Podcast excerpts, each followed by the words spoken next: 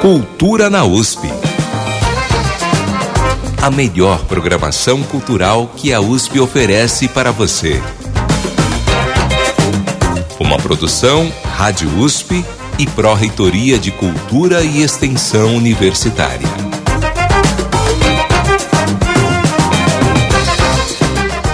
Boa tarde, ouvintes. Sejam muito bem-vindas e muito bem-vindos ao Cultura na USP. Estamos todas as quintas-feiras aqui na Rádio USP trazendo o melhor que a USP oferece na área cultural, com agenda, entrevistas, bastidores e curiosidades de uma programação aberta a todos. As edições do programa também estão disponíveis no Spotify e no site jornal.usp.br e cultura.usp.br. Nossos conteúdos e outras dicas ainda estão todos os dias no Instagram, arroba Cultura na USP. E para falar com a gente, envie sua mensagem para o e-mail ouvinte@usp.br ou WhatsApp 11 2648 0042. Repetindo, ouvinte@usp.br ou WhatsApp 11 2648 0042. Eu sou Elcio Silva e fico com vocês na próxima hora. Hoje é quinta-feira, 15 de fevereiro de 2024, Dia Internacional de Combate ao Câncer Infantil. Data importante para a conscientização do diagnóstico precoce do câncer. E no programa de hoje teremos uma conversa super bacana sobre literatura e linguística. Vamos conversar com o escritor João Anzanello Carrascosa e com a professora Maria Clara Paixão. No nosso giro cultural, vamos falar sobre a exposição Pó, no Espaço das Artes da USP, com trabalhos dos formandos em artes plásticas. Tem também as últimas semanas para conferir a exposição Rastro dos Restos, com visitação gratuita no MAC, o Museu de Arte Contemporânea da USP. Vamos falar ainda sobre o primeiro prêmio Jabuti Acadêmico, que está com inscrições abertas. E as últimas sessões da mostra Épicos no cinema da USP. Tudo isso a partir de agora, aqui no Cultura na USP. Cultura na USP. A melhor programação cultural que a USP oferece para você.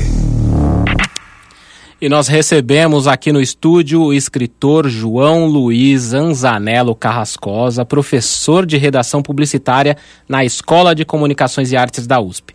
Recebeu três vezes o Prêmio Jabuti, quatro vezes o prêmio da Fundação Nacional do Livro Infantil e Juvenil, três vezes o prêmio da Fundação Biblioteca Nacional, além do prêmio da Associação Paulista de Críticos de Arte, o prêmio Candango de Literatura e o Cátedra Unesco. Lançou em novembro pela Maralto Edições o livro Fronteiras Visíveis, com a artista visual Juliana Monteiro. A obra entrelaça literatura e fotografia e conecta o leitor com a efemeridade da existência e as fronteiras que separam a vida e a morte. Boa tarde, professor João Carrascosa. Boa tarde, é uma alegria estar aqui com você, Alci, e também com a Maria Clara. Vamos falar então? É isso aí. Também aqui conosco a professora Maria Clara Paixão, docente do Departamento de Letras Clássicas e Vernáculas da Faculdade de Filosofia, Letras e Ciências Humanas da USP. É coordenadora do projeto MAP, Mulheres na América Portuguesa, mapeamento de escritos de mulheres e sobre mulheres no espaço atlântico português a partir de métodos das humanidades digitais. É líder do grupo de pesquisas Humanidades Digitais, coordenadora do Laboratório Virtual de Humanidades Digitais e do Corpus Carolina, que ela vai explicar para vocês do que se trata. É editora da revista Filologia e Linguística Portuguesa. Boa tarde, professora Maria Clara. Boa tarde, Elson. Uma alegria estar aqui com você e com o João. Legal, gente. Vamos começar a nossa entrevista e eu começo falando um pouco sobre a inspiração. Os jovens autores e aqueles que aspiram a produzir uma obra literária buscam inspiração nos que chegaram antes e por isso gostaria de saber do escritor João Carrascosa qual é a sua inspiração para produzir um texto literário e como é o seu processo criativo. Coisa difícil, hein, de falar, hein? mas vamos lá. É, eu penso que a inspiração, na verdade, ela é um disparador, é um, um tema que você pode eh, colher na vida, no mundo, uma resposta que você pode estar tá dando para a sua convivência, o espaço no qual você habita. Pode ser um, um, algo de muito visceral, algo muito da sua própria existência, mas é algo que você precisa fazer, ou seja, você que tem um trabalho com a palavra se sente em estado a fazê-lo e não a não fazê-lo. É, como se dizia, eu, eu tenho que fazer. E, e, assim, o processo, o próprio nome diz, ele não, não é uma coisa que você faz de uma hora para outra. Você pode, por exemplo, na hora de construir uma obra, você vai fazendo aos poucos, você não tem totalmente a, a luz dessa obra, ela vai se revelando aos trechinhos, né? Como um pouco é a vida, um dia, outro dia, outro dia, não vem tudo pronto. Você vai buscando soluções, você vai criando, você vai edificando e, portanto, é, é um processo, ou seja, tem etapas, mas elas vão se consolidando. Nesse caminho, por vezes, você vai renunciando a algum, algumas coisas, ou, outras você vai tendo que encorpar, você vai tendo que estudar, pesquisar para poder dizê-lo. Então é uma coisa do cotidiano, não é um assim algo que eu acredito que seja um vamos dizer uma, uma situação mágica, tanto para começar a criar quanto para depois seguir criando. Se você, por exemplo, tem uma concepção de um romance, é, não, não foi uma inspiração, ah, me inspirei. Aos poucos você foi constituindo personagens, é, vamos dizer, por vezes men mentalmente, situações, tramas, algumas, alguns pontos do enredo, alguns gomos de cenas. E aí você vai, na hora que você começa a sentar e fazer. Então, não, não, foi, não foi. A faísca vem, mas a faísca por si ela se apaga. Você precisa constituir a partir dela uma fogueira. A fogueira é o processo, é aos poucos você ir colocando outras palavras, outros capítulos, você dando então alimento a esse momento de, de sair, né, de pôr algo no papel. Eu penso que é por aí. Bacana. Professora Maria Clara Paixão, qual é o foco das suas pesquisas em linguística? Explica também para o nosso ouvinte o que trabalha esse campo de estudo. Também uma pergunta, pergunta respeitável essa. É, eu, eu acho até interessante responder essa pergunta depois do, do, do, João falar do processo criativo, porque acho que, antes de tudo, vamos lembrar que o pesquisador em ciência. É, ele parte de uma curiosidade, né? Ele tem uma pergunta, ele, ele se interessa, ele, ele tem também alguma fagulha, né, por trás do trabalho científico. Claro que o trabalho científico é um pouco mais triste do que o trabalho criativo é, com a palavra, como, como o João relatou tão bem, mas no caso da linguística, quem se interessa por linguística não deixa de partir dessa fagulha da curiosidade do que é a palavra, né? do que é o sentido. O que é isso que nós fazemos tão inconscientemente, diariamente, é, construímos e criamos sentidos e, e, e, e uh, discursos como que nós fazemos isso? É, quais são os condicionantes sociais, culturais, cognitivos e até mesmo biológicos dessa nossa capacidade de produzir sentido? Né? Então, talvez essa seja a resposta mais ampla possível para o que é que faz a linguística. A linguística parte dessa pergunta, dessa curiosidade sobre como se constrói o sentido. É, é, é uma pergunta que surge muito antes de surgir uma ciência chamada linguística. Né? É, existem várias investigações e, e, passeios filosóficos muito importantes em torno do sentido. Mas a linguística ela surge como ciência assim denominada é, a partir do século XVIII, XIX. A gente costuma marcar o século XIX como o começo da linguística como ciência, ou seja, uh, e o que teria em contraste com isso que eu falei antes é, um campo que se forma com a ambição, vamos dizer assim, de construir um, um, um, um aparelho metodológico, um, um conjunto de premissas e métodos comuns a uma comunidade de investigação que consiga perseguir, vamos dizer, essa curiosidade de uma forma sistemática, reproduzível uh, uh, e que possa ser ampliada para outros pesquisadores também. É, então, como você vê, uma, uma, uma, um campo muito amplo a linguística, porque é, essa perseguição do que é o sentido. E ela acaba se subdividindo em uh, diferentes especialidades, como é normal nos campos científicos a partir uh, da modernidade. Né? Então, existem campos que se interessam pela, pela semântica, ou seja, mais puramente pela questão do sentido, existem campos que se interessam pela estrutura da língua, estudos gramaticais, e existem o que a gente chama dos campos correlatos ou afins, como, por exemplo, a psicolinguística, que se, se interessa é, fundamentalmente pela, pelas nossas relações cognitivas com a linguagem. Um, ou, ou mesmo, por exemplo, mais recentemente, a neurolinguística, que se interessa pelas nossas relações cognitivo-neurológicas com a linguagem. E outros campos um pouco mais antigos, que seria o caso do meu campo inicial de trabalho, que é a linguística histórica que, que se pergunta assim, sim, então nós temos essa, essa capacidade da linguagem, nós nos comunicamos, nós fazemos sentido, nós construímos discursos, e como foi isso em outras épocas? É, como, como que a língua vai passando pelo tempo, vai mudando, por que que muda, por que que não muda, e como cada falante de cada, das diferentes e inúmeras gerações de falantes de cada língua vão construindo diferentes sentidos. Então, o meu campo de investigação inicial é esse, a história da língua. Essa foi a minha pergunta. Como que acontece isso? Como que, como que a língua tem tempo? Né? E aí disso saem diversas investigações é, que, que ainda hoje continuam muito em pauta, apesar da linguística histórica ser alguma coisa estudada há muito tempo. Mas nós ainda não respondemos as nossas perguntas. Né? É, isso é bom, isso é bom porque sempre vai ter investigação para fazer. Né? Professor João Carrascosa, você lançou no final de 2023 o livro Fronteiras Visíveis. Em sua nova publicação, trabalha com o limiar que separa a vida e a morte. Conte um pouco para o nosso ouvinte como você trabalha esses temas na literatura. Esses temas são da vida, né? Então a gente acaba tendo que enfrentar alguns autores com mais proeminência ou com mais constância, ou outros com menos frequência e tal. Para mim são são temas que estão, são complementares, essas, é, digamos, esses vetores duais. E nesse livro, propriamente, que a gente chama de Fronteiras Visíveis, né, que fiz com Juliana Monteiro, fotógrafa, a gente buscava trabalhar com uma, uma experiência de livro que não fosse simplesmente convencional. É, tanto que os contos que tem nesse livro, eles estão, são alocados em duplas. Eles, eles, digamos, versam sobre o mesmo tema, são sete pares de contos. E, e, e, nessa dupla existe um tema que é, que é comum, mas os personagens são distintos e a forma como a história se dá, por vezes é controversa, por vezes é, é, dizer, é sobreposta, por vezes é, é, extrema, por vezes é, se contradiz. Porque é isso que, né, que a gente encontra.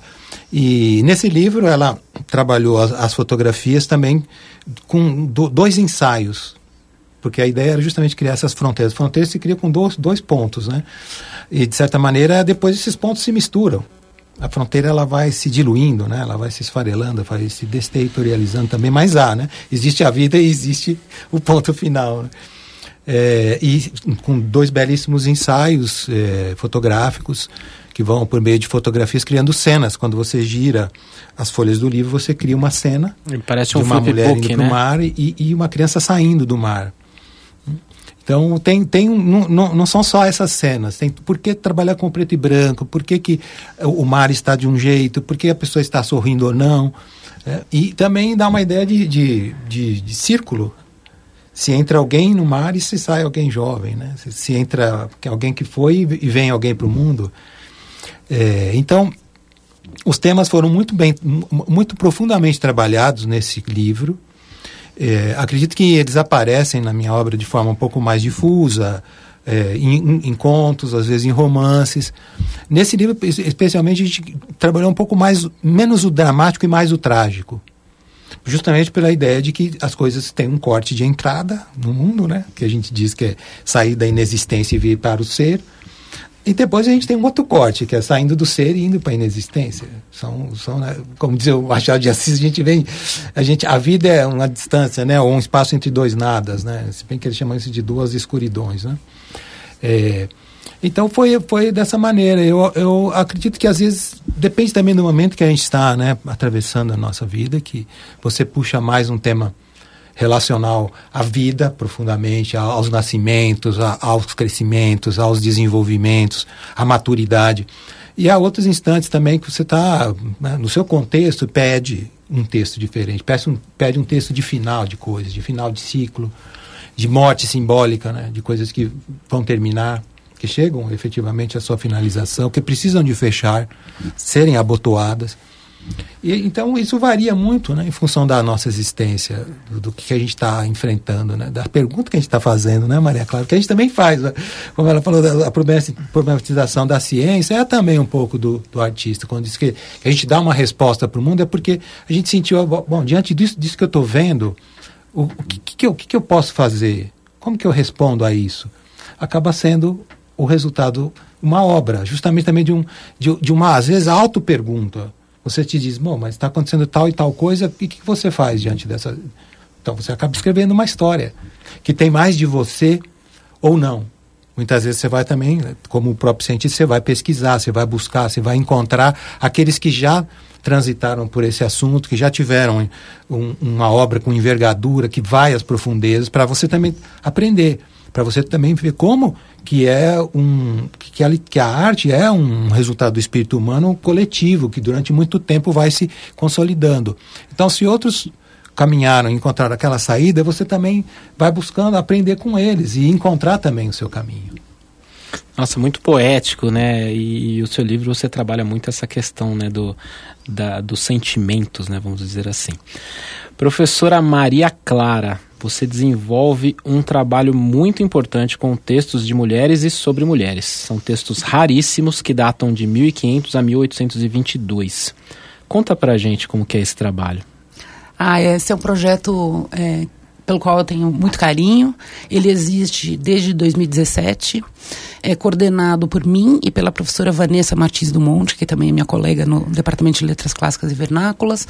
E nós somos atualmente eh, cerca de 10 pesquisadoras eh, eh, bolsistas dedicadas, e mais um, um, grupo grande de, de, pesquisadoras colaboradoras. Ele começou em 2017 como um, um projeto aqui da USP, do programa PUB, que nós temos na USP, Programa Unificado de Bolsas. e hoje é um projeto financiado pela FAPESP é, Fundação de Amparo à Pesquisa do Estado de São Paulo. E esse projeto começou com uma, uma curiosidade da professora Vanessa e minha, é, que uh, uh, estávamos já trabalhando na, na, na, pesquisa com textos históricos do português há muitos anos, é, as duas. Uh, eu, inicialmente, com aquelas perguntas que eu falei no começo, né? Como é que é a língua no tempo, como ela vai se desenvolvendo. E, e depois de muito tempo trabalhando com isso, surge a pergunta, ou pelo menos surgiu para nós. É, esse material que a gente tem para estudar a língua no, no, tempo são os textos escritos em outras épocas. É, e esses textos são um recorte, é claro, da, da língua que existiu, porque ele, os textos que ficam para a gente estudar são só aquilo que foi preservado. É, bom, em primeiro lugar, o texto já é a língua que foi registrada, já é um recorte. Existe a linguagem, existe a linguagem que é escrita, que é registrada, colocada para a posteridade por meio da escrita. E existe também uh, o material que é escrito e preservado e o material que é escrito e se perde, é fortuito. E a gente começou a reparar que do material que a gente sempre tinha para estudar, todos tinham uh, um recorte de gênero fortíssimo. Todos eram escritos por homens. E nós sabemos. Uh, em linguística que a linguagem da mulher, a linguagem do homem tem diferenças e nuances muito interessantes de um ponto de vista da construção da comunicação e do discurso. E fica muito difícil estudar isso historicamente, porque historicamente é, quem escreve não são as mulheres. É, então nós começamos a tentar procurar materiais em língua portuguesa, desde, desde uh, de um recorte, vamos dizer, eu vou pôr entre aspas, brasileiro, porque a gente chama o projeto de Mulheres na América Portuguesa para ir um pouco além desse recorte, que já é um recorte posterior do Brasil, né? que tivessem sido escritos por mulheres, para saber o que elas teriam escrito e como. Só que isso é muito difícil, existe muito pouco material. É, e então nós expandimos um pouquinho o escopo do projeto, não só para material que tivesse sido escrito por mulheres, mas que também tivesse o discurso das mulheres relatado, mesmo que é, por um terceiro, uma terceiro punho, como a gente diz. É, e estamos conseguindo conduzir o projeto, apesar da raridade do material. Nós fazemos pesquisas no, é, em termos de arquivos, né, no arquivo uh, público do Estado de São Paulo, que é um arquivo muito bem organizado, muito, muito bem gerido e que tem nos recebido sempre muito bem, um, ehm, e também em arquivos digitais, porque nos interessam também os materiais que estão guardados em Portugal, mas que são registros da história uh, do nosso país, né? Ehm, e nós, no momento, nós temos uh, à disposição... E no, nossa ideia é buscar esses documentos, catalogar esses documentos e torná-los legíveis para um público atual, porque eles são documentos de difícil leitura, né? Por conta da forma mesmo material da sua escrita, digo, o que a gente chamaria, por exemplo, em termos leigos, a sua caligrafia, a linguagem usada neles. Precisa ser trabalhada para ser uh, lida hoje, né? Ela ficou distante no tempo. Então nós procuramos catalogar, sistematizar, transformar essa linguagem, eh, oferecer uma versão mais atual dessa linguagem e colocá-los no ar. Ele está no, está no ar no, no site do nosso projeto um, e ao, aos poucos ir ampliando essa base. No momento, essa base são 150 documentos em graus diferentes de trabalho filológico, que é esse trabalho de explicação e transformação do texto. Um, que nós esperamos que tenham um sentido para outras pesquisas de outras áreas, não só da área de linguagem de filologia, porque acho que são uma parte importante da nossa história social, né? É, da história social do país. Mas é um, é um trabalho um pouco de formiguinha, porque é um material muito raro e que nunca foi sistematizado com esse recorte de gênero, né? E daí tem a importância de vocês digitalizarem esse material para ter mais pessoas que possam acessar, né? Exato. Eu separei dois trechos de Fronteiras Visíveis na voz de Mário Santi, e aí até uma surpresa para nosso querido professor João Carrascosa. Será bacana para o nosso ouvinte também conhecer um pouco da profundidade desse trabalho. Vamos ouvir? Espera. A noite seguia comum, igual a tantas outras para ser vivida e logo esquecida. Ele jantava sozinho, diante da TV, o prato de comida sobre os joelhos, assistindo ao noticiário quando de repente o telefone tocou. Quase ninguém o procurava. Aquela hora só podia ser um engano. Deixou tocar algumas vezes, mas, como o som insistente o impedia de comer em paz, ergueu-se do sofá e foi atender. Surpreendeu-se ao ouvir a voz do outro lado. Alô? Idêntica à sua. E se antes de escutá-la ele tivesse dito: Alô? teria achado que era o seu próprio eco. No entanto, a voz distante repetiu: Alô! Em seguida acrescentou: Alô, pai! Sou eu! Então ele engoliu às pressas a comida que mastigava e disse: Filho! Filho, é você? O sol do meio-dia. O que eu conto aqui se deu numa idade em que a dor, para mim, vinha apenas de vez em quando, como os dias de chuva, raros naquela terra de pedras onde nasci. A dor vinha forte, aguda, mas logo ia embora, empurrada por uma alegriazinha ou pela monotonia dos dias iguais. Menino, limitado pela minha curta vivência, eu vi o mundo para além da conta. Não estava ainda à altura de captá-lo na sua exata dimensão, mas, à medida que fui crescendo, notava que o mundo se reduzia. O mundo e também as minhas crenças. Havia o calor crepitante, os pernilongos, os meus dentes de leite que caíam, a febre, o medo das cobras, os brinquedos do bazar azul que eu pedia de Natal e nunca ganhava. Mas a vida não doía tanto. Não doía. E quando doía, não demorava para passar. Muito legal. A gente já comentou que você trabalha bastante a questão dos sentimentos, né? Comentei aqui um pouco antes. Então temos aí solidão, ansiedade, espera, expectativa, afeto, dor. Sentimentos que estão no nosso dia a dia o tempo todo e em tudo que fazemos. Você divide a obra com imagens de Juliana Monteiro, muito poéticas também. Como é que vocês tiveram essa ideia para este projeto? Bom, primeiro agradecer, né, a surpresa. Fiquei contente de, de ouvir o primeiro trecho de um, né, de um conto inicial e depois o outro. São dis distintos, né? É, só para o nosso ouvinte saber, vocês ouviram o início dos contos Espera e também Sol do Meio-Dia na voz de Mário Santi, nosso colega aqui na Rádio USP. Muito obrigado, Mário. Eu também agradeço, Mário. É, esse primeiro você vê que é um homem já bem mais velho e vai ouvir o filho que está chegando, as vozes até se confundem, né? O que a gente herda dos outros são muito parecidos, mas não são nós. E o outro já é um menino contando a história. Então você veja que essas duplas de textos, elas vão tratando de outros caminhos. De um que é uma, caso ali, uma relação paternal, mas de um homem muito idoso com um filho adulto. E o outro já é um menino contando a sua história e depois ele vai, ao longo dessa história, né, Sol do Meio-Dia, ele vai chegar aos, aos, adultos, né? Vai chegar à mãe, ao pai, enfim. É, então, interessante lembrar como a Maria Clara falou, a gente tem sempre um antes, né? As coisas vêm um pouco antes. Anteriormente eu fiz um livro com a Juliana Monteiro chamado Catálogo de Perdas. um livro que nos deu muito, muito contentamento.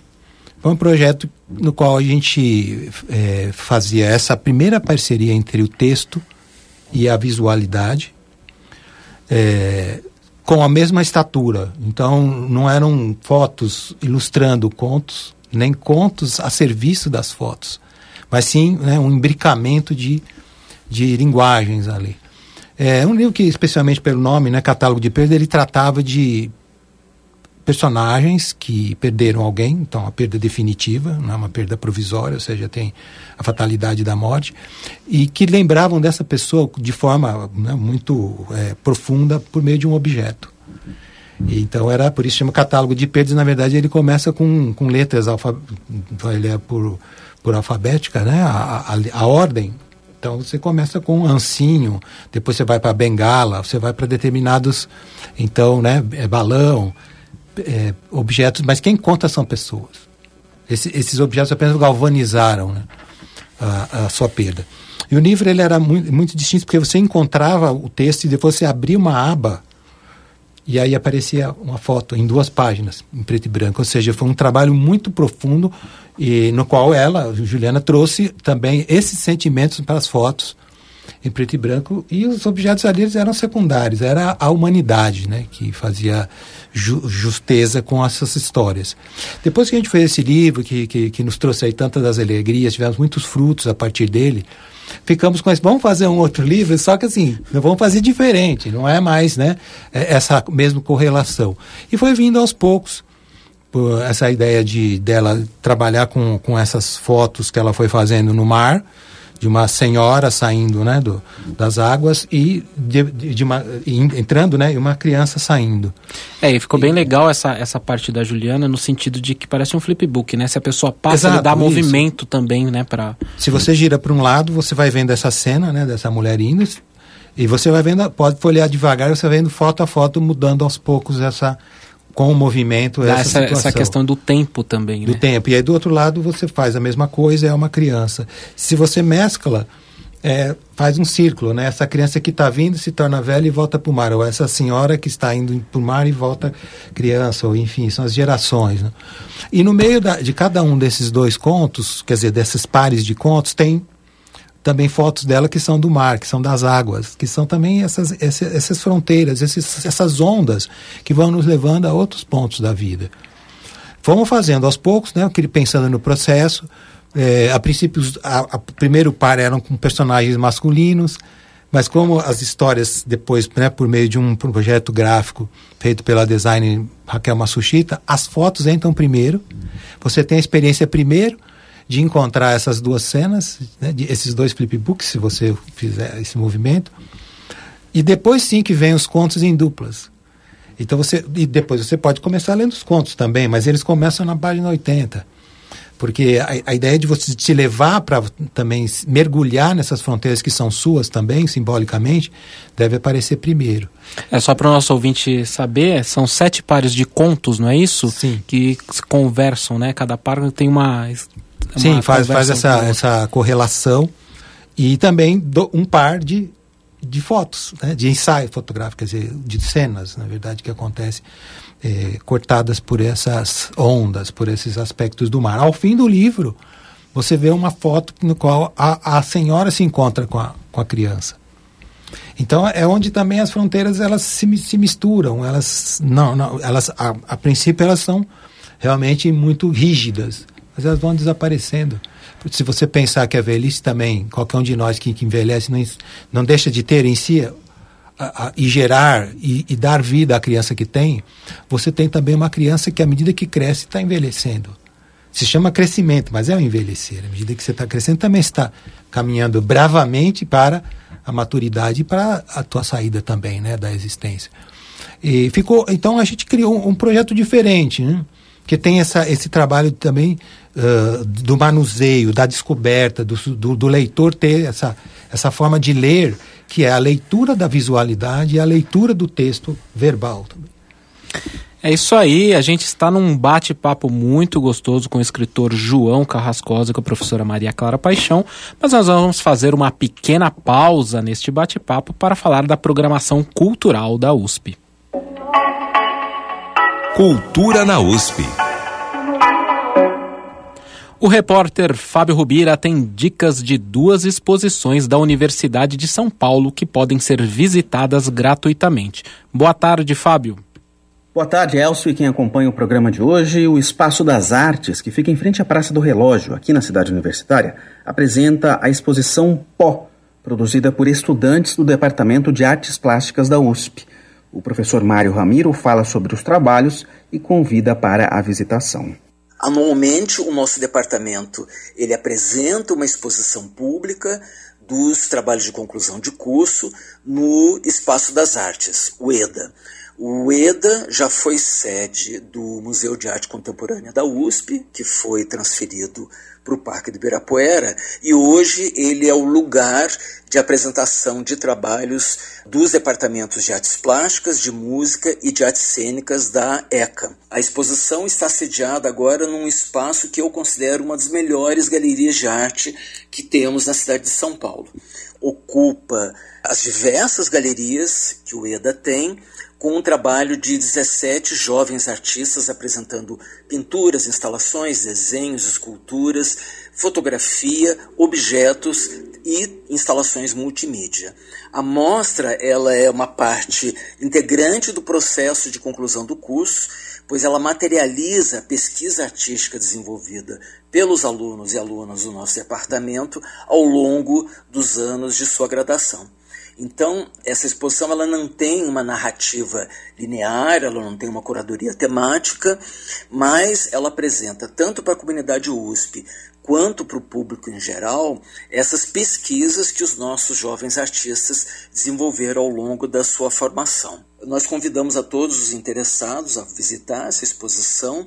Será um prazer contar com a participação de todos e todas no nosso espaço. O Espaço das Artes fica na Rua da Praça do Relógio, número 160. A entrada é grátis, de segunda a sexta-feira, das 9 da manhã às 8 da noite. No MAC, o Museu de Arte Contemporânea da USP, o convite é para a exposição Rastro dos Restos, que reúne 80 obras do artista Ricardo Ribemboim. A curadora Raquel Valego fala sobre alguns dos destaques da mostra distribuída em três ambientes do museu. Na primeira sala a gente apresenta essa grande série que leva o nome da exposição, que é o Rastro dos Restos. Na segunda sala tem a série que ele chama de Miradas e a série Em Memória, que fazem de, de uma certa forma homenagens tanto a artistas que ele gosta e se identifica muito, como também relembra fatos históricos importantes. Então, uma das obras desse núcleo é a, a obra Quem Mandou Matar Marielle, né? Então, tem esse elemento escrito dentro das obras, mas também tem elementos mais simbólicos, né, como as cinzas do Museu Nacional, a água do Rio Solimões, uma madeira calcinada da Amazônia. Então, ele tenta retomar elementos naturais de eventos importantes, né, dentro da nossa história recente e retrazer isso, reapresentá-los como obras de arte, né? enfim, trazendo sempre um questionamento muito grande para os rumos que nós estamos tomando, né? Toda a trajetória do Riben tem muito dessa questão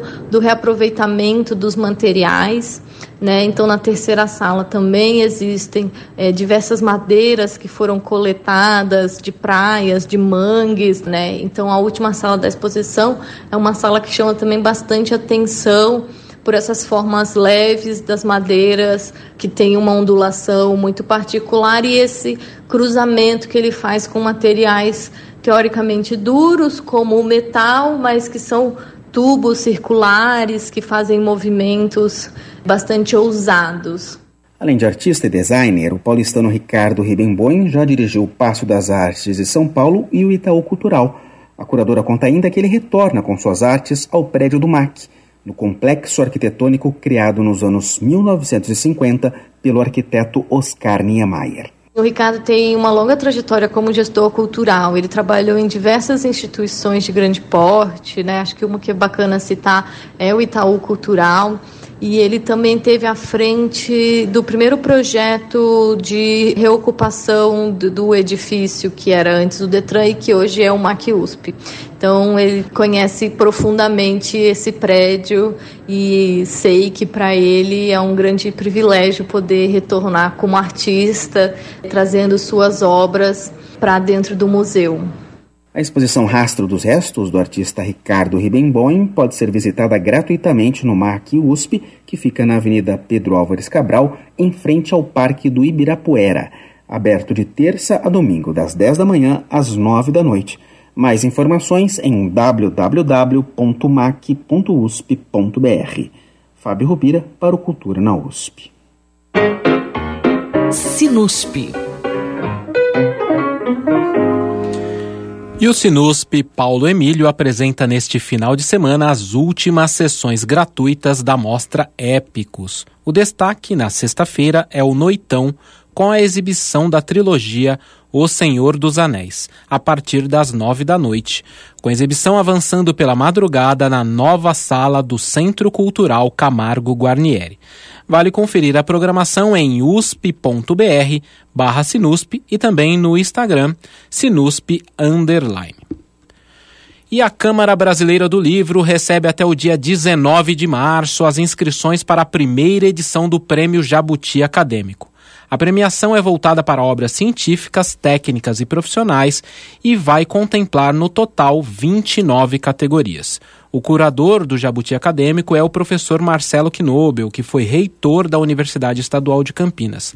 Ele falou para nós sobre a iniciativa. Olá, Elcio e ouvintes do Cultura na USP.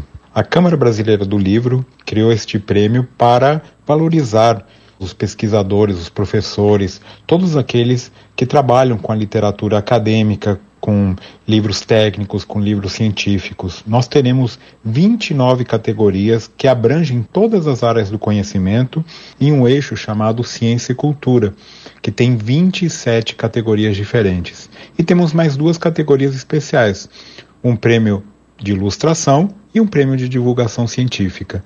Então, no total, 29 categorias com todas as áreas do conhecimento. Quem tiver interesse, curiosidade, vale a pena dar uma olhada lá no site que tem todas as instruções www.prêmiojabuti.com.br acadêmico.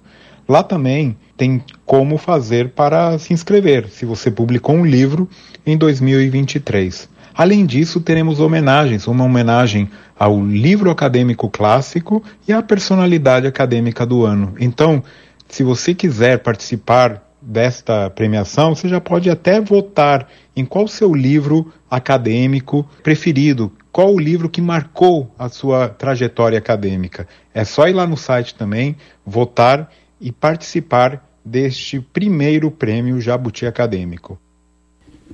Muito obrigado, professor Marcelo Knobel. Reforçando então, as obras devem ter sido publicadas em primeira edição durante o ano passado. Os detalhes em prêmiojabuti.com.br barra acadêmico. As inscrições ficam abertas até 19 de março. Cultura na USP. E nós voltamos ao estúdio com a professora Maria Clara Paixão e com o escritor e professor João Luiz Anzanello Carrascosa.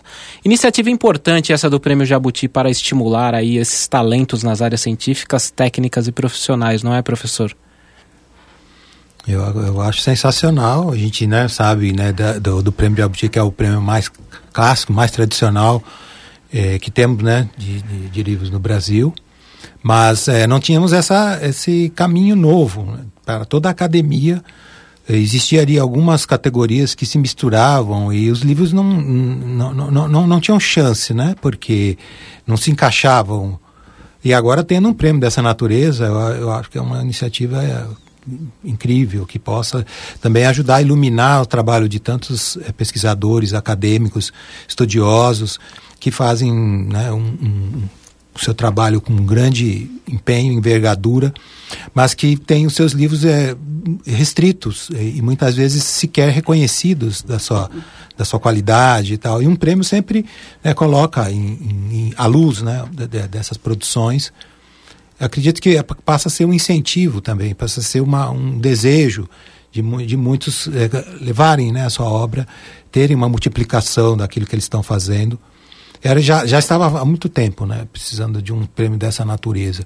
Existe, né, um ou outro apenas de um, uma categoria para cá ou para lá em função das áreas, mas acredito que tem condições de, de, de abrir muitos caminhos, de, de proporcionar é, um, um, uma entrega até maior de, de, de, pesquisadores, às vezes, a fazer a sua pesquisa e, e não, não publicar em livros, senão em artigos, fazê-lo em uma obra integral que tenha né, um, uma, uma, força muito maior de, de composição do seu pensamento. Não, não, é, digamos, quebrada a sua forma de pensar, mas sim ali consegue numa obra ter muito mais é, consistência ali né, do seu pensamento, dos seus estudos. Até para estimular aí, né, professora, que outros pesquisadores desenvolvam uma pesquisas belíssimas como são as, as suas pesquisas e transformem isso em livro, né? É, eu achei muito importante essa última observação do João e eu pensei isso também quando você estava falando do prêmio. Quer dizer, é, para mim, é, me parece que é uma iniciativa além de importantíssima, que vai na contramão de uma tendência que eu acho bastante triste, que a gente tem é, visto na, nas áreas de, de, pesquisa acadêmica, eu acho que tanto, tanto nas humanidades quanto nas outras áreas, mas nas humanidades isso é muito marcado por um, de um certo produtivismo, de uma certa ânsia de, de produzir muito e de forma muito fragmentada. Então, acho que isso que o João falou agora é importantíssimo. Quer dizer, você valorizar que um pesquisador, acho principalmente na área das humanidades, faça, componha um trabalho de fôlego, como é o caso de um livro, e que isso seja valorizado, eu acho muito importante, porque é, vai, é, vai tirar um pouco desse sentimento de que o que a gente tem que fazer é produzir alucinadamente várias coisinhas bem pequenininhas. E sim que a gente possa parar e fazer uma coisa que chegue às pessoas com qualidade. Eu acho muito importante essa iniciativa. Legal. E um pouco antes da, do nosso break para falar das notícias aqui da USP, né, dos, dos eventos aqui da USP, a gente estava falando um pouco contigo sobre o projeto Mulheres na América Portuguesa, né, que traz aí documentos importantes para pensarmos a sociedade em que vivemos. Você falou que no projeto são cerca de 150 textos. E aí eu trago uma reflexão eu gostaria que você pudesse falar sobre isso. Se hoje nós vemos muitos casos escondidos de violência contra a mulher, muitos casos de feminicídio, naquela época de 1500 a 1822 essa incidência era muito maior e os registros não eram acessíveis. Vocês trazem diversos desses temas e boa parte deles ligados a denúncias. Conta um pouco sobre o que podemos encontrar lá no MAP, que é Mulheres na América Portuguesa. Assim, essa sua pergunta é muito importante, porque eu queria só salientar, quando a gente começou o projeto, a gente não tinha um recorte temático dos documentos, certo? Era um recorte documentos com registros das falas de mulheres. Mas, afinal, eh, tudo que nós encontramos até o momento é, são documentos que chegam até nós porque fizeram parte de algum tipo de registro de desvio ou crime até, até o momento todos. Ou seja, os nossos documentos são compostos para a primeira parte do projeto, que são os séculos XVI e XVII, inteiramente, é, quase que inteiramente, a uma exceção, de processos inquisitoriais, que foram movidos contra essas mulheres uh, numa das visitações que, que o Tribunal Inquisitorial Português fez às suas terras aqui no Brasil. Um, uh, e na segunda parte do projeto, uh, na segunda parte do tempo abarcado pelo projeto que chega até o século XIX, processos já criminais. Então, os textos que nós encontramos, mesmo, as, mesmo algumas cartas que nós temos de próprio punho, escrito por mulheres, são guardados porque fizeram parte de algum processo que elas moveram ou que foi movido contra elas. É, então, os temas principais é, tratados nesses textos que a gente encontra uh, são temas do abandono, são temas da violência, são temas da repressão de algum tipo de manifestação é, afetiva ou religiosa ou hum, mesmo intelectual que fugisse aos padrões da época. Exemplo, uh, mulheres que liam livros que elas não poderiam ler. Nós temos processos, por exemplo, tem um processo contra uma, uma mulher chamada Paulo de Sequeira, estudado por uma das nossas alunas no projeto, uh, foi processada por ter lido um livro defeso, assim chamado, né? ou seja, um livro que ela não podia ter lido. Tem processos, muitos processos uh, contra mulheres que mantinham relações amorosas e sexuais com outras mulheres nós temos processos um, ehm, de mulheres que uh, realizaram ou teriam realizado, segundo os processos, né, uh, ações e, e, e, e rituais um, ehm, espirituais considerados heréticos uh, perante a pesadíssima modelagem da relação espiritual que as pessoas podiam ter na época. Então, eu, eu diria que em comum é, a grande maioria desses textos uh, tem a característica de só terem sido preservados porque essas mulheres que neles aparecem desviaram de algo que era esperado uh, na época em que eles foram escritos. E, e, e, isso de um lado. E de outro lado, também existe um, um, aspecto que eu acho importante reforçar. Uh, talvez muitos deles ficaram preservados e foram registrados porque essas mulheres tiveram a iniciativa de registrar e buscar justiça na justiça que era que existia na época por violências que elas tinham sofrido. Então, é, esse é o material que nós encontramos. Eu acho interessante você ter feito essa pergunta, porque não é que nós fomos buscar materiais sobre a violência contra as mulheres ou a repressão do comportamento das mulheres. É que é só esse material que nós terminamos encontrando. Eu acho que isso diz bastante sobre como é que era a participação da mulher nessa sociedade colonial. Né? Ela tinha um lugar. E no momento em que saía desse lugar, era isso que merecia o registro. Isso é muito marcante no, no nosso material. É, uma coisa que eu eu já ouvi aqui no programa e tal, até falando sobre essas questões de repressão, é que às vezes a gente precisa revisitar o que já aconteceu para que não aconteça novamente, né? Inclusive, até quando entrevistamos o pessoal lá do Centro Maria Antônia, falando um pouco da, da Batalha da Maria Antônia, sobre os atos institucionais que foram instituídos aqui no país de repressão, e isso daí também é algo que hoje a gente vê na sociedade mais, é, é, é mais visível do que era naquela época e um, um projeto belíssimo como esse que eu convido o leitor a acompanhar Mulheres na América Portuguesa, o MAP, que é conduzido aqui pela professora Maria Clara Paixão. Professor, quer comentar alguma coisa? Não, eu só queria complementar que eu acho importante, é, acho muito importante essa sua colocação sobre os arquivos da Maria Antônia e lembrar, é, porque acho que nem sempre a gente pensa isso quando a gente pensa num arquivo de uma forma geral. O texto histórico parece que ele existe em algum lugar, é, mas nós é que fazemos a história, né? Porque nós é que recortamos o que, que merece ser contado posteriormente. Então, isso que você está dizendo sobre a importância da gente voltar aos arquivos, eu acho central construir esse arquivo, na verdade. Né? Muito bacana. Professor João Carrascosa. Além de escritor literário, é também publicitário e dá aulas de redação publicitária aqui na Escola de Comunicações e Artes. É um comunicador, assim como eu. É, como a publicidade entra na literatura e vice-versa? Bom, primeiro eu queria falar que, não, achei estarrecedor aqui que a, a Maria Clara está contando. Eu gostaria muito de conhecer sua pesquisa, a pesquisa do seu grupo, enfim, desse, desse esforço todo, né, com, com, com os pesquisadores, eh, pesquisadoras, eh, vocês são em 10, né? 10, É, no momento. Queria muito saber sobre isso. E na minha função aqui como professor de redação universitária, eh, publicitária, inclusive no período da pandemia, eh, lecionando, a gente viu né, o, o, o aumento de violência contra a mulher e a gente fez campanhas com os alunos para eles é, foram campanhas de final do, do semestre que eles fizessem ali se divulgou muito né, a, a, esse aumento, não só de violência contra a mulher, violência doméstica também, de outras naturezas, mas a gente fez uma campanha de para denunciar né, a própria vítima ou para quem está ao redor né, e poderia também dizer, porque denúncia anônima tal, vizinhos, parentes, coisa e tal.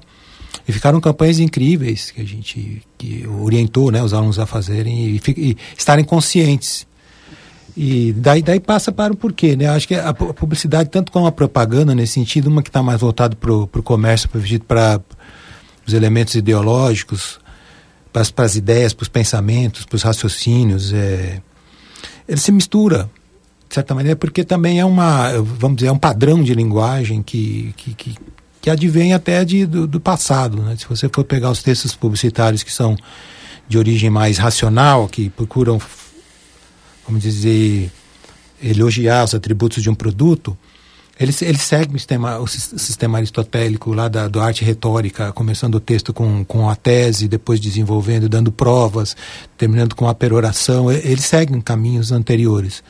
Se você encontra um texto publicitário que conta uma história, que aí não vai mais tanto para a razão, mas vai para a emoção, para tentar cooptar um, um leitor, eles seguem a premissa da ficção tem, tem um personagem, o personagem teve algum problema e o produto vem, ou produto, ou uma ideia, um partido, uma causa social vem para é, resolver. Né? Ou, ou é, especialmente no caso do, do, do, da publicidade televisiva, vamos dizer assim, ou, vamos dizer, né, o audiovisual, e no qual você, a maior parte dos comerciais conta uma história. E a, as histórias seguem as premissas ficcionais. Um garoto bombril não existe, certo? É um, um personagem de ficção. É, um casal Unibanco também não existe. O, o Ruivo da Vivo não existe. O, o Baixinho da Kaiser não existe. Então, são personagens criados é, e vão, vamos dizer, ampliando uma espécie de, de universo da marca que é construído por publicitários, por, por ficcionistas, vamos dizer. São universos que imaginários. E o primeiro que foi criado foi chamado Terra de Malboro, né? Se criou um lugar onde você iria e você lá você seria. Então, eu inclusive eu escrevi um livro chamado de, Ma, de Macondo a Terra de Malboro. Falando um pouco da terra de imaginária, né, do, do Garcia Marques, Sim. de Macondo, é, do realismo mágico, então, para o Malboro, ou seja, para a Terra de Malboro, uma criação li, é, é, publicitária que, que obviamente nasce da, da ali da própria literatura. Ela segue esses rumos, ela não faz diferente. Hoje se fala muito na linguagem storytelling, ah, vou contar histórias para falar de um produto, para fazer um evento, coisa e tal. Uma história, é uma história. A própria literatura, se você tiver algum conhecimento de algumas técnicas, de algumas uh, formalidades, você, você pode né, entender a estrutura e fazer, seguir. Se o resultado vai ser bom ou não, não mas se ensina a técnica. Assim como se ensina num um, um filme de longa-metragem que tem que ter pontos de virada, que tem que ter fase de apresentação de personagem, apresentação do conflito e desenvolvimento, depois um outro ponto de virada para terminar. Essas coisas, mas a, isso está na estrutura. O que, que você conta de história? Você pode contar histórias que são que são tocantes para o homem, como você pode fazer qualquer coisa que seja de grande superfície. Ou seja, o imaginário humano ele está em, em, todas as áreas. Na, na, publicidade como na literatura existe uma fusão. Não, não, não, se a publicidade não tem uma linguagem própria. Ela foi buscar na, na publicidade, na literatura. Quando você termina um texto que é um slogan, que é uma frase de fecho, é a peroração que Aristóteles dizia. A frase que resume tudo, que é a última que você vai ler, deve ficar na sua lembrança. Para ficar, até eu falei aquela hora ali do, do, do, do nome da, da exposição Rastros de Restos. É, você tem que trabalhar com, com, figuras de linguagem para ficar mais, né? Elas, elas dão expressividade, elas fortalecem a memória quando você cria, né? Musicalidade, quando você cria rimas, quando você cria anáforas, quando você cria metáforas, e elas são a última coisa que aparece. Então, não, não é uma linguagem própria, ela advém de todo um trabalho que, curiosamente, em todas as partes do mundo, os primeiros redatores de, de publicidade eram escritores. Muito e os primeiros legal. diretores de arte, os caras que fazem a imagem, eles eram pintores, ilustradores, é, gravuristas, porque era dali que se trouxe. Olha, não vamos inventar nada novo, vamos pegar a instância da palavra, com quem sabe fazê-lo, e também vamos pegar aqueles que cuidam da imagem com os que já sabem né, trabalhar com as tintas. Muito legal. A gente está quase finalizando o nosso programa, mas lá no início eu falei que eu ia pedir para a professora Maria Clara explicar um pouco sobre o que é o Corpus Carolina, um outro projeto que você coordena e que tem relação com a inteligência artificial. Pode contar para a gente rapidamente para o nosso ouvinte saber o que, do que se trata? É, rapidamente. É, bom, voltando à minha sua primeira pergunta para mim, né? O que, que a linguística faz, né? A linguística investiga é, a formação do sentido, como a linguagem se desenvolve e, por exemplo, uh, se você quer estudar como ela se desenvolve em em, em forma de texto escrito, textos é, é, que vão mobilizar diferentes dimensões do sentido, por exemplo, o texto publicitário, por exemplo, o texto literário, por exemplo, o texto acadêmico, que a gente estava falando com o prêmio Jabuti, você precisa de uma amostra. Você precisa fazer um recorte, porque você não pode estudar todos os textos que já foram produzidos naquela língua. E isso parece uma coisa banal, mas não é tão banal, porque conforme o conjunto de textos que você seleciona, que você então forma como uma coleção para você estudar, você pode chegar a respostas muito diferentes para a mesma pergunta. Então, quando a gente em linguística fala em um corpus, a gente está falando no, no, nosso universo de análise.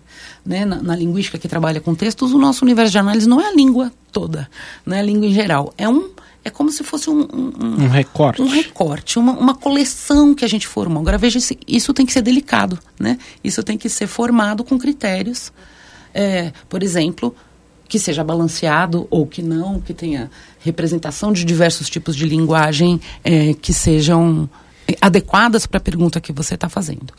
No, por exemplo, então, no, no, próprio projeto Mulheres da América Portuguesa, nós estamos formando um corpus de textos sobre mulheres. No caso desse outro projeto, que é o Corpus Carolina, é uma coisa um pouco mais ambiciosa.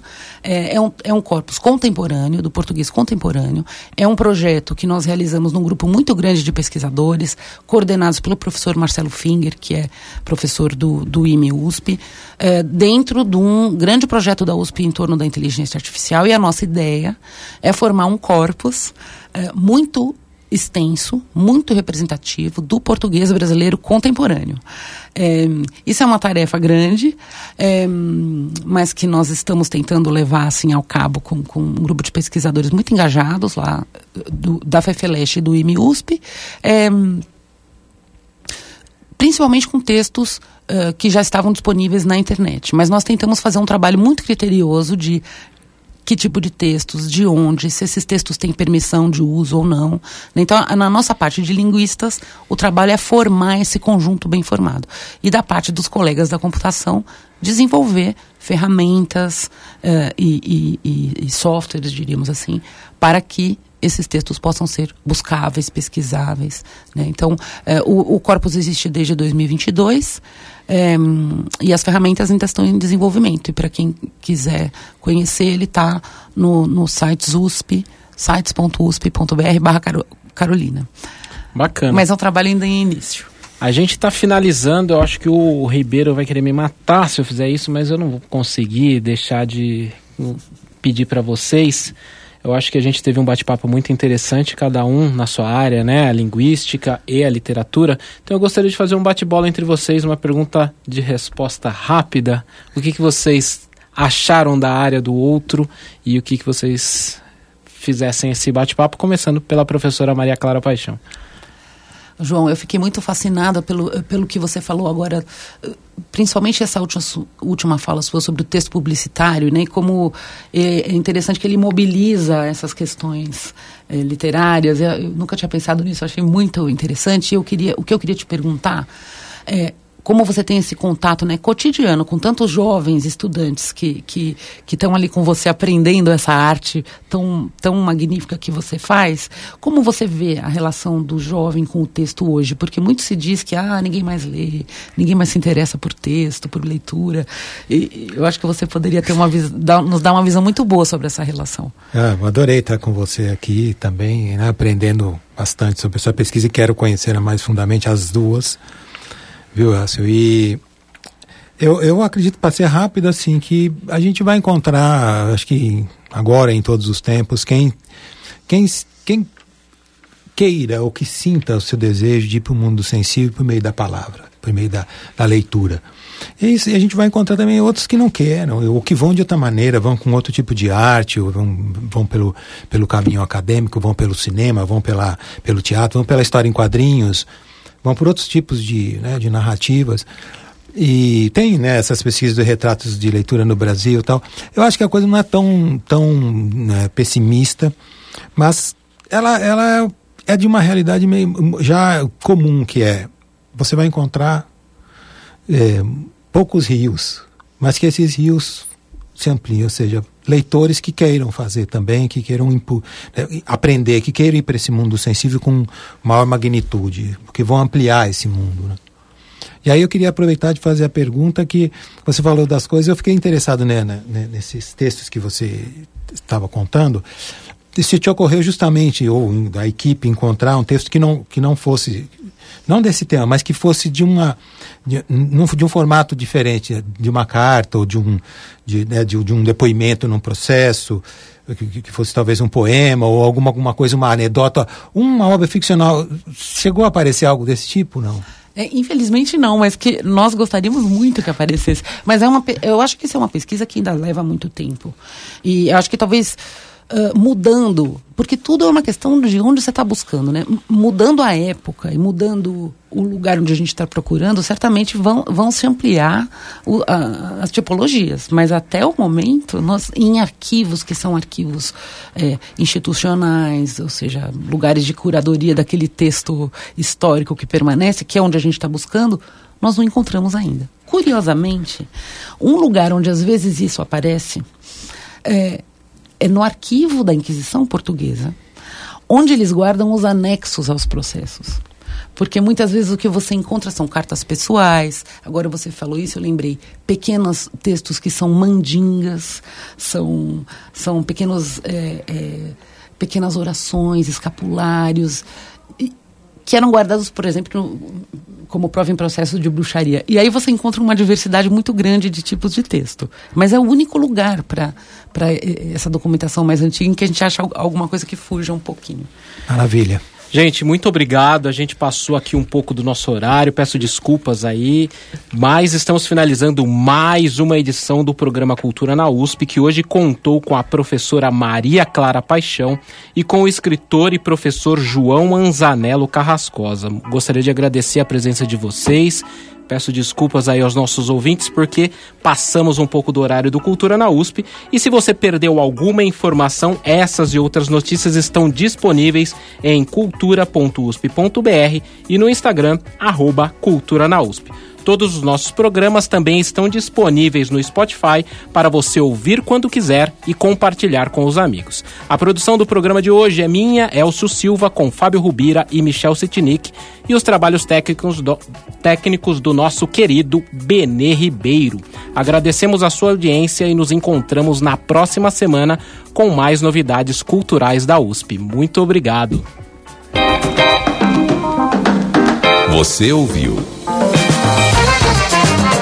Cultura na USP. A melhor programação cultural que a USP oferece para você. Uma produção Rádio USP e Pró-Reitoria de Cultura e Extensão Universitária. Cultura na USP.